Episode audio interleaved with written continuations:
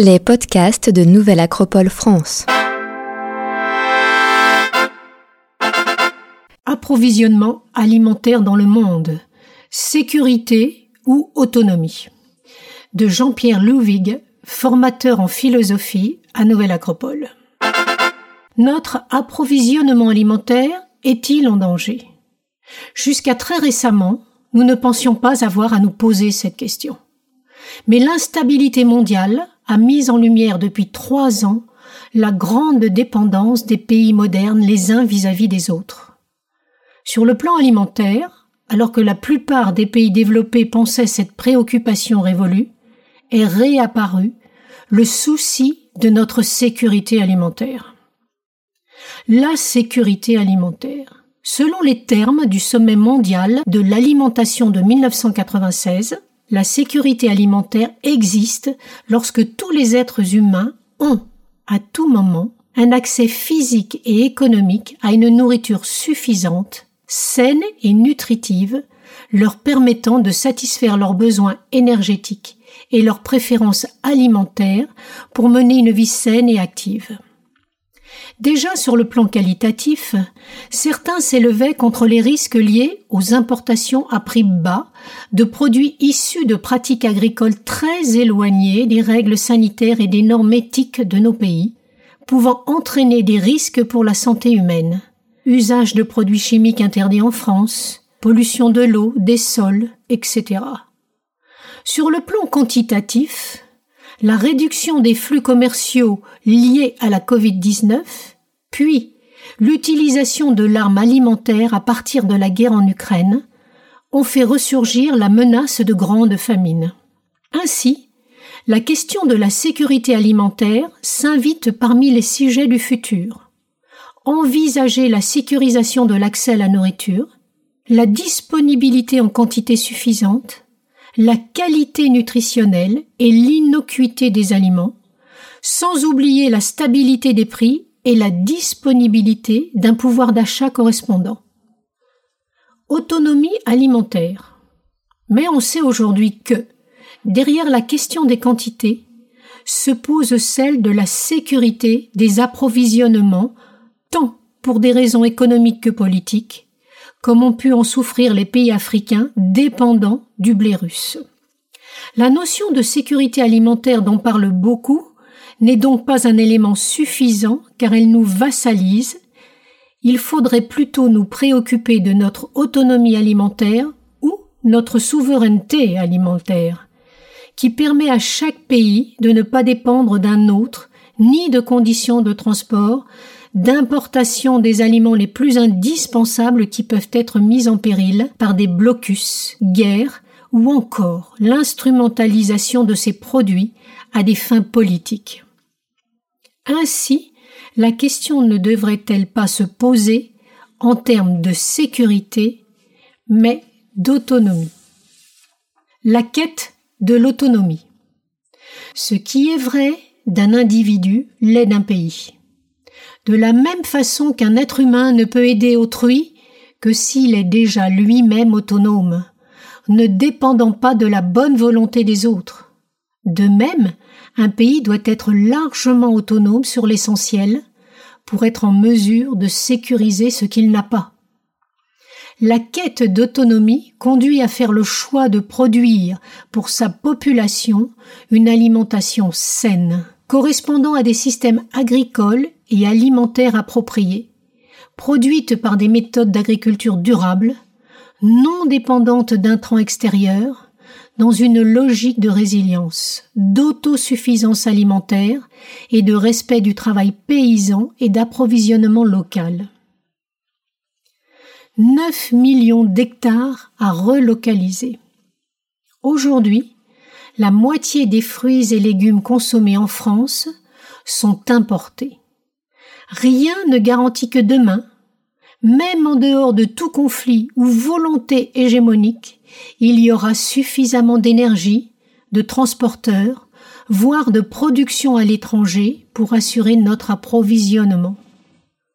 En plus du problème de leur arrivage, sécurité alimentaire, se pose celui de la sécurité sanitaire, traçabilité, qualité, conformité à des normes moins exigeantes en termes de traitement, mais aussi en termes de traitement des humains qui les ont produits. Il a été calculé qu'il faudrait relocaliser en France ces 9 millions d'hectares cultivés ailleurs dans le monde. La priorité n'est donc certainement pas d'utiliser nos terres agricoles pour produire de l'énergie pour nos voitures. Un colosse au pied d'argile. Avec moins de variétés de cultures, nous avons augmenté notre vulnérabilité la perte de la biodiversité cultivée a amoindri les capacités de résilience de notre agriculture. Et les variétés modernes, génétiquement très homogènes et adaptées aux pratiques de l'agriculture industrialisée, irrigation, engrais minéraux, pesticides, sont beaucoup moins résistantes aux perturbations climatiques ou biologiques. Durant cette année 2022, nous avons pu constater les effets dévastateurs du climat dont les épisodes extrêmes se multiplient. Parmi les scénarios qui se concrétisent, on se trouve toujours dans la tranche maximale des fourchettes avancées. Le groupe d'experts intergouvernemental sur l'évolution du climat, le GIEC, n'est guère optimiste sur la suite. En France, 10% de la population a besoin d'aide alimentaire. Tout ceci doit être pris en compte pour changer de pratique, pour aller vers une production qui soit davantage à même de garantir le droit à l'alimentation. Nous avons déjà 7 à 8 millions d'habitants en France qui dépendent de l'aide alimentaire. À quelles conditions peut-on devenir autonome? Il ne faut pas partir du fait que, puisque la France a nourri l'Europe pendant des siècles, elle peut être autonome pour autant. Un solde de la balance commerciale largement excédentaire ne signifie pas une autonomie, mais seulement une bonne capacité de se procurer par échange ce qui nous manque dans certains domaines. Donc, même si la France recouvrait sa capacité de production variée d'antan, il restera des produits dont elle ne pourra disposer par elle-même. La sécurité alimentaire devra alors venir épauler la dynamique de la recherche d'autonomie en nous faisant choisir comme fournisseurs des pays à qui nous pourrons être utiles pour d'autres produits. Ni séparatisme, ni dépendance. Ainsi, d'importateurs obligés donc fragiles, nous redeviendrions partenaires, apportant chacun à l'autre ce qui lui manque. L'interdépendance positive, mais basée sur l'autonomie, sur l'essentiel devient un moyen pour éviter les imperfections tant de l'autonomie séparatiste qui n'est plus réaliste aujourd'hui que de la dépendance extrême liée au modèle de la globalisation. Si nous ne pouvons l'atteindre totalement, nous pourrions néanmoins nous en rapprocher fortement. Par exemple, si les bovins sont nuisibles en élevage intensif, nourris avec céréales et tourteaux de soja, ils sont utiles dans un écosystème fait de polyculture et d'élevage, où ils produisent le fumier qui enrichira le sol. Et dans cet écosystème, l'être humain peut continuer à manger de la viande, mais de façon raisonnée, comme accessoire des légumes et légumineuses, et s'en portera bien mieux. Sortir de l'anonymat, restaurer la solidarité.